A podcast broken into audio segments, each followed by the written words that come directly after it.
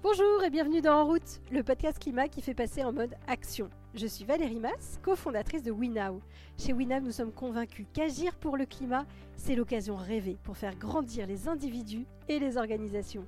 Alors chaque semaine, je vous emmène rencontrer des dirigeants, des scientifiques, des salariés, des sportifs, pour vous inspirer, nourrir votre réflexion et vous aider à trouver comment vous aussi, vous pouvez agir pour le climat.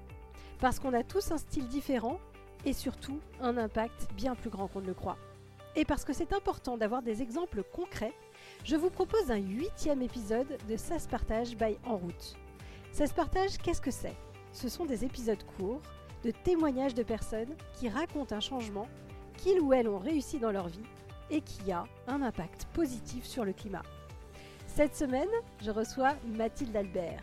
Mathilde est devenue maman récemment et elle a décidé de ne pas acheter de jouets neufs pour sa fille. Vous êtes prêts à passer en mode action? Alors, en route Bonjour Mathilde Bonjour Valérie Merci beaucoup d'avoir accepté de répondre à mon interview.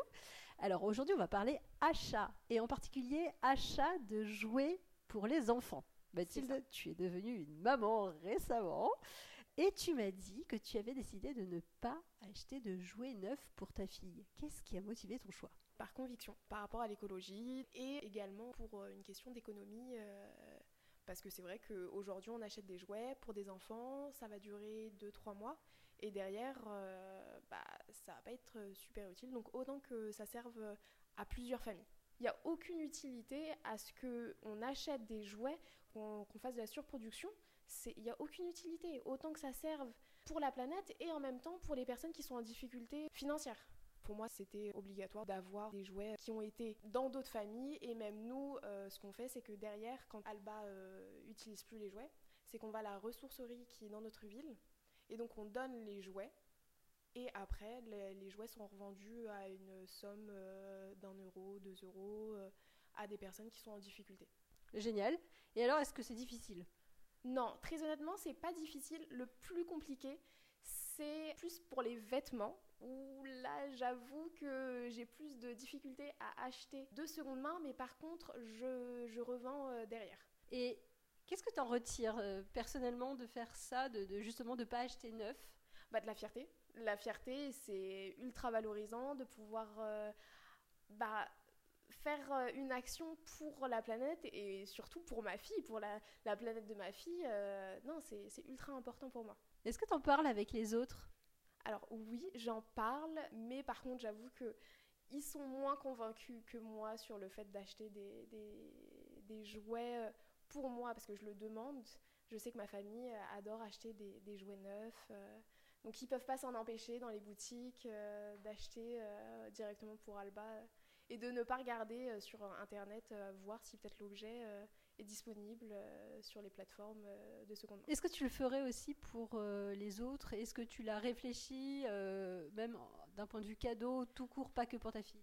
Alors, j'ai pu le faire, par exemple, pour mon neveu, mais j'avoue que j'ai plus de mal sur des cadeaux de personnes qui sont plus éloignées, qui ne sont pas forcément dans la famille, dans les amis, parce que aujourd'hui, on a cette impression que le cadeau de seconde main aussi est le cadeau économique.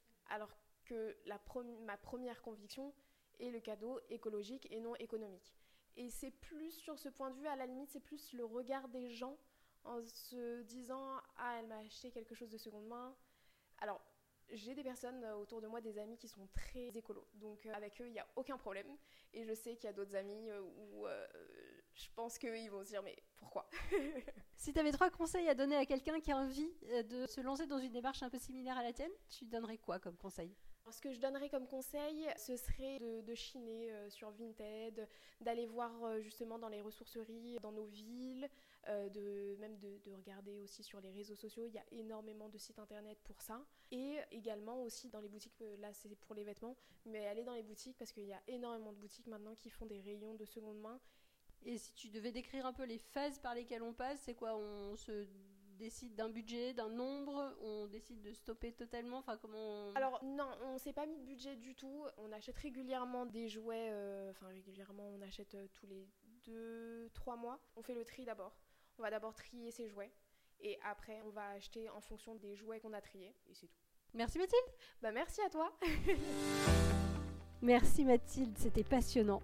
Et je rappelle ton conseil d'être curieux, de chiner sur des apps comme Vinted, sur les réseaux sociaux ou encore de découvrir des lieux comme la ressourcerie locale. Vous avez appris des choses? N'hésitez pas à partager l'épisode à tous ceux à qui vous pensez qu'il pourrait être utile. Et vous pouvez également retrouver tous nos autres épisodes sur le site web www.wenow.com. Et moi, je vous dis à dans deux semaines.